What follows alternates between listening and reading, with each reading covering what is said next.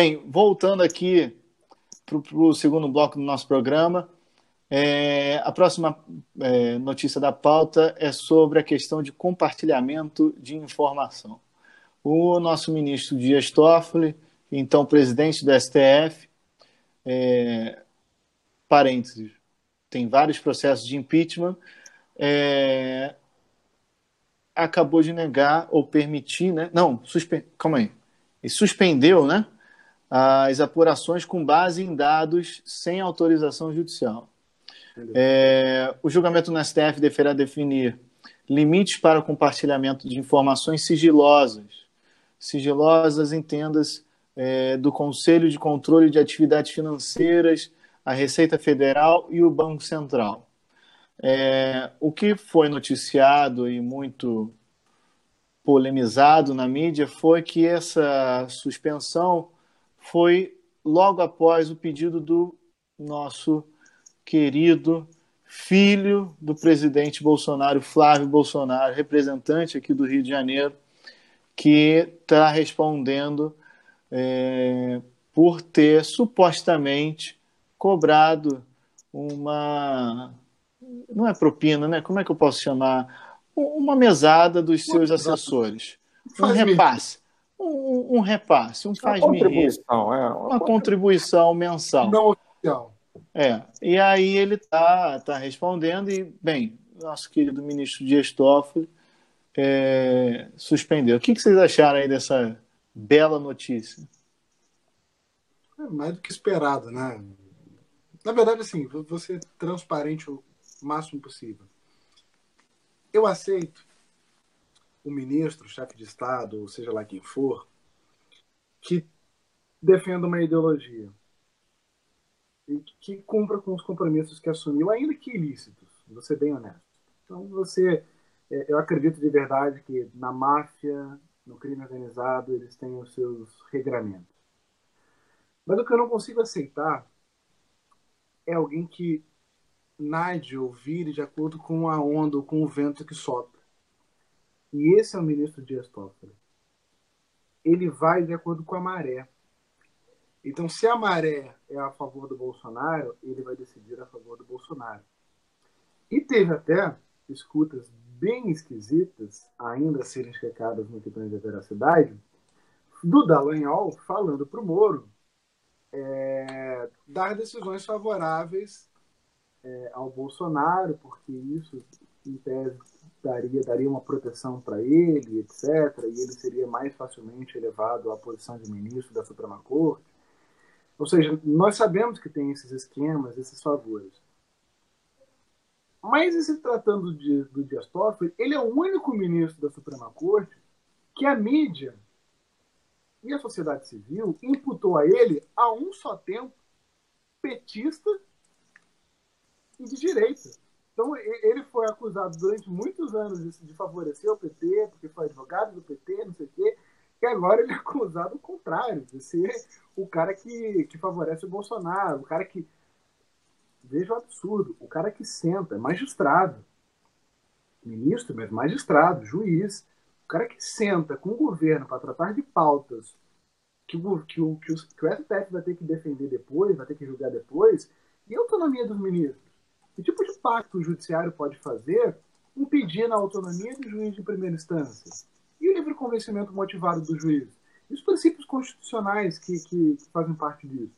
Então, assim, é um caos tão grande a, a, a, a presença do, do Dias Toffoli como, como presidente da Suprema Corte que beirou o absurdo do cara ser acusado dos dois lados. Para além disso, o que ressalta nessa, nesse caso que o Allen contou é que o ministro esquece que importantes investigações vêm sendo feitas contra a lavagem de dinheiro. Que o caso do Queiroz é um pequeno caso dentre o narcotraficante, um pequeno caso dentre o cara que está lavando dinheiro é, é, com, com produto do crime, com roubo, etc. E essas investigações como ficam? Vou ter que sempre pedir à justiça o, o, a possibilidade de averiguar se eu posso continuar investigando ou não, quando se trata de, de elementos. E veja, o caso do, do, do COAF, assim, tenho elementos de uma movimentação financeira estranha. Vou ter que suspender, pedir autorização judicial, sendo que em tese não tem nenhum elemento ainda judicial, jurídico, nem envolveu o MP ainda. Assim, me causa estranheza é, é, que o ministro se coloque num vespeiro tão grande sem nenhum interesse subjacente. E detalhe, a decisão do abençoado vai completamente contra tá? todos tratados internacionais versando sobre lavagem de dinheiro que o Brasil é signatário. O mundo inteiro discute, combate, cria situações, legislações, né, e diretrizes para combate à lavagem de dinheiro. O COAF, basicamente, existe para combater a lavagem de dinheiro. E o camarada, numa canetada, ele me pega e simplesmente entende que para ter requisito de informação né, do COAF, tem que ter um processo judicial, um requisito judicial. Ele paralisa todas as investigações envolvendo é, suspeitas de de dinheiro, como o Rafael falou, desde o narcotraficante até possíveis ligações do tráfico do Rio de Janeiro com o Hezbollah, que eu vi a notícia hoje, né, que existe, no caso, essa suspeita é, com relação aos traficantes é, de drogas do Rio e o pessoal do Líbano. Então, assim, dá uma paralisada em todas as investigações é, na canetada por causa de um caso específico lá da mesadinha lá do da, da LERJ. Então, assim, lembrando que esse caso aí do Queiroz, né, que está enrolado até o pescoço, diziam que a Polícia Federal já estava quase na porta dele para pegar quando saiu a decisão, é uma prática, digamos, dizem, comum aqui no Rio de Janeiro, não sei nos outros estados, mas aqui no nosso Rio de Janeiro dizem ser comum. É, se apegaram bastante a essa questão do Queiroz, acho que podia até aproveitar o embalo e pegar o resto da galera também. Né? Mais uma vez, o COAF está aí para dar transparência, para seguir o dinheiro. A premissa básica do combate à corrupção é seguir o dinheiro. A partir do momento que o magistrado corta as pernas do, do MP ou da polícia na investigação de seguir o dinheiro, acaba qualquer investigação. Isso aqui se torna um paraíso fiscal dos mais sórdidos do planeta, com base numa canetada de um abençoado do STF. E, vou trazer um, um, outro elemento aqui. A forma como os italianos, por exemplo, com todas as mazelas que a Itália tem, cuidam ou tratam da criminalidade, chegou a um nível, você vê, de, de, de rigor, de punição. Uh, o filho do mafioso automaticamente pode perder a guarda porque na máfia a gente sabe que a família, que o elemento hereditário é mais importante. Então, quando a criança nasce, você vê decisões da justiça da Itália retirando a guarda e colocando a criança no orfanato. Você vê o nível de combate à criminalidade. Não estou dizendo que a gente tem que adotar semelhantes paralelos aqui. Eu estou trazendo um, um, um comparativo para ver como, se a gente quer tratar da corrupção como o brasileiro disse que quer tratar, elementos assim seriam impensáveis, exceto quando praticados é, é, é, pelo governo que nós apoiamos. Então você vê a direita silenciada com decisões desse nível, você vê a direita silenciada com pautas é, no mínimo suspeitas, seja do Moro, seja do Dallagnol, seja do Dias Toffoli agora, é, seja dos ministros da educação, da economia, etc porque no final era o governo que eles apoiaram. Mas se isso fosse praticado pelo governo do PT, e veja, novamente, ouvinte, não, não somos do PT, não somos da esquerda, não somos de ideologia nenhuma brasileira.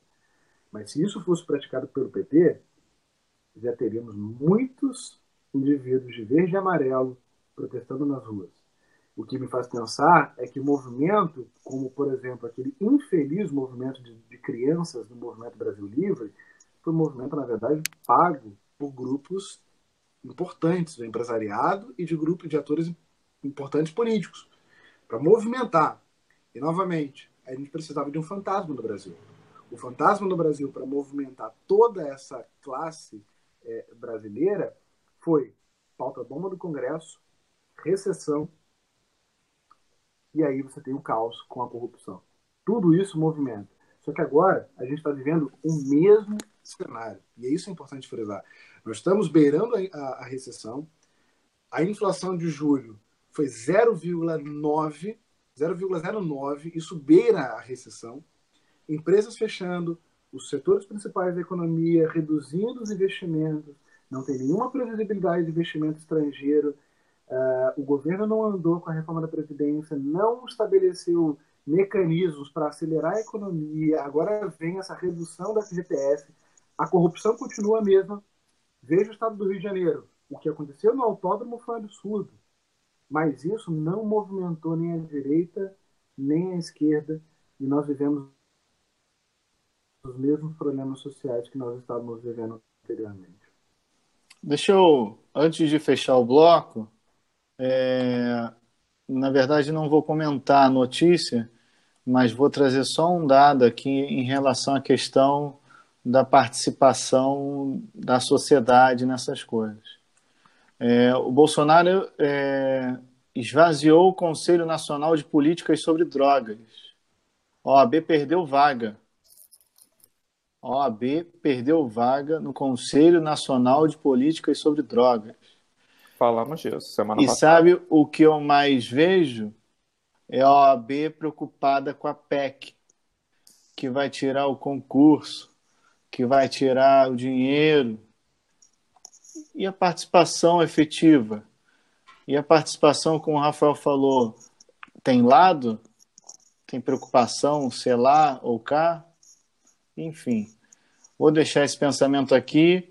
Vamos lá para o próximo bloco, porque senão a gente não acaba os blocos e, e depois eu tomo um puxão de orelha. Pessoal, até já, até o terceiro bloco.